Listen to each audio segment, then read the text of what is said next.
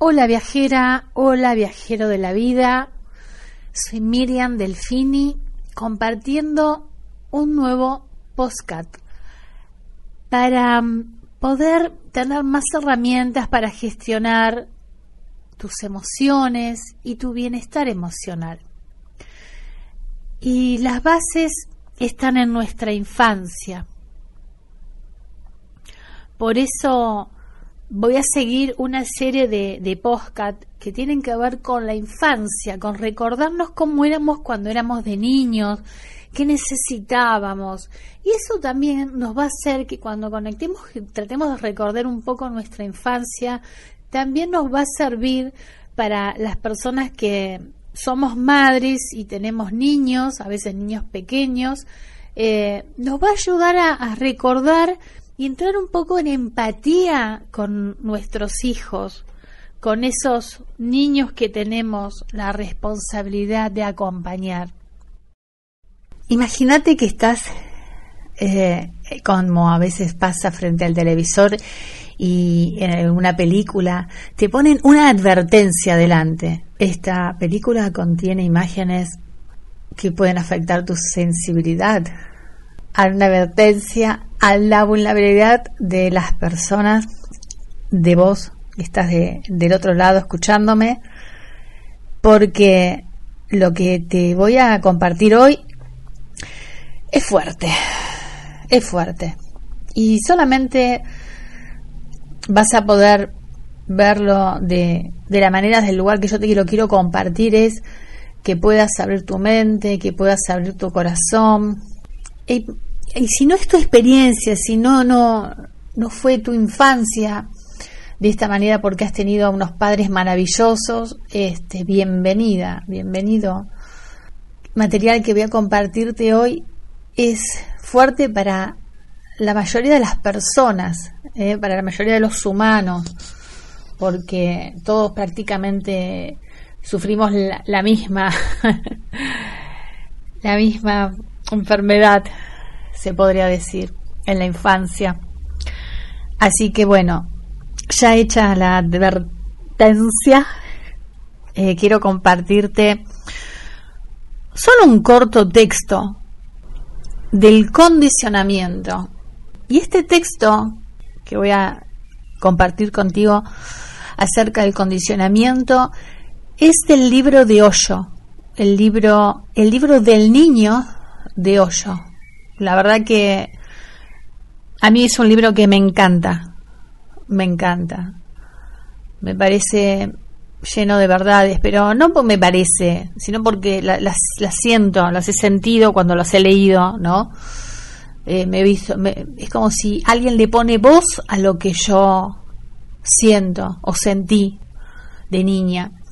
Eh, así que es un libro que te lo recomiendo si no lo tenés, pedímelo que te lo, te, lo tengo en PDF y te lo puedo compartir. Eh, si querés ahondando y profundizando este, en estos textos de, del niño desde hoyo, en este caso hoy desde hoyo, así, sin, sin pelos en la lengua, viste como, no sé si conoces algún material de hoyo, es así, muy claro, lapidario, sin, sin tantos eh, vueltas, ¿no? Va, va así como directamente al grano. Y este extracto dice así,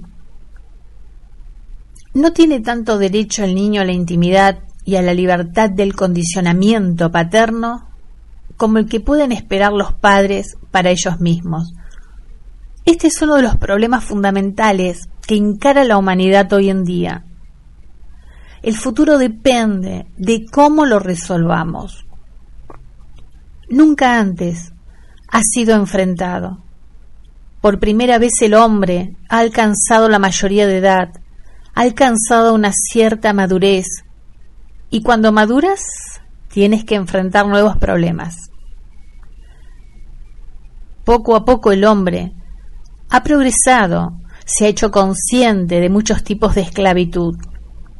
En Occidente, solo recientemente nos hemos dado cuenta de que la mayor esclavitud es la del niño. Nunca antes se había pensado en ello. No se la menciona en ninguna de las escrituras del mundo. ¿Quién lo iba a pensar? ¿Un niño y esclavo? ¿Esclavo de sus propios padres? que le quieren, que se sacrifican por él. Habría parecido ridículo, un completo disparate. Pero ahora, al mismo tiempo que la visión de la psicología ha, ha ido profundizando en la mente humana y en su funcionamiento, ha quedado absolutamente en claro que el niño es la persona más explotada. Nadie ha sido más explotado que el niño y por supuesto, ha sido explotado detrás de un disfraz de amor. Y no digo que los padres sean conscientes de estar explotando al niño, de estar imponiendo una esclavitud que lo están destruyendo, que lo está volviendo estúpido, ininteligente, que todo su esfuerzo de hacer al niño hindú, musulmán, cristiano, budista, es inhumano, no son conscientes. Pero eso no cambia un ápice las cosas en lo que se refiere a los hechos. Los padres condicionan al niño con medios inaceptables y por supuesto, el niño es impotente, depende de sus padres. No puede rebelarse, no puede escaparse no se puede proteger, es absolutamente vulnerable. Por eso puede ser tan fácilmente explotado. El condicionamiento paterno es la mayor esclavitud del mundo. Tiene que ser completamente erradicado. Solo entonces el hombre será capaz por primera vez de ser realmente libre, verdaderamente libre, auténticamente libre porque el niño es el padre del hombre. Si el niño es educado de un modo equivocado, toda la humanidad se ve afectada. El niño es la semilla. Si personas bien intencionadas y llenas de buenos deseos envenenan y corrompen la semilla, no hay esperanza para un ser humano libre. Entonces ese sueño nunca podrá realizarse. Lo que tú crees que tienes no es individualidad, es solo personalidad. Es algo cultivado en ti, en tu naturaleza, por tus padres, la sociedad, el sacerdote, el político, los educadores. El educador, desde el jardín de infantes hasta la universidad, está al servicio de los intereses creados, está al servicio del orden establecido. Su misión es destruir y lisiar a cada niño de tal manera que se adapte a la sociedad establecida. Existe un temor. El temor es que si el niño permanece desde el principio sin condicionar, será tan inteligente, estará tan despierto, será tan consciente que su manera de vivir será la de un rebelde, y nadie quiere rebeldes. Todo el mundo quiere obediencia. Personas obedientes. Los padres aman al hijo obediente. Y recuerda, el hijo obediente es casi siempre el más estúpido. El hijo rebelde es más inteligente. Pero no es ni respetado ni amado. Los profesores no lo quieren, la sociedad no lo respeta, es censurado o tiene que transigir con la sociedad, o tiene que vivir sintiéndose culpable. Naturalmente, siente que no se ha portado bien con sus padres, que no les ha hecho felices. Recuérdalo bien, los padres de Jesús no estaban contentos con Jesús. Los padres de Gautama el Buda no estaban contentos con Gautama el Buda. Eran tan inteligentes y tan rebeldes que, ¿Cómo podían sus padres estar contentos con ellos?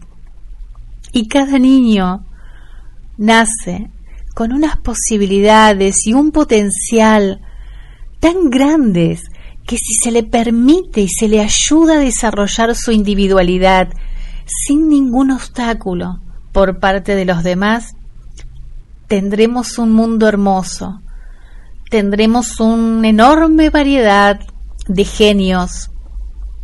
Los genios aparecen en muy raras ocasiones, no porque no nazcan a menudo, no, los genios aparecen en raras ocasiones porque es muy difícil escapar al proceso de condicionamiento de la sociedad.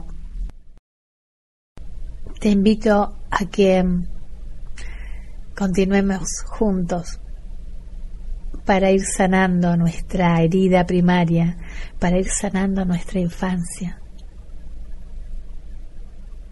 y para convertirnos en la adulta o el adulto que nuestro niño necesita. Nos vemos en el próximo postcard. Que tengas una linda y maravillosa semana. Chau, chau.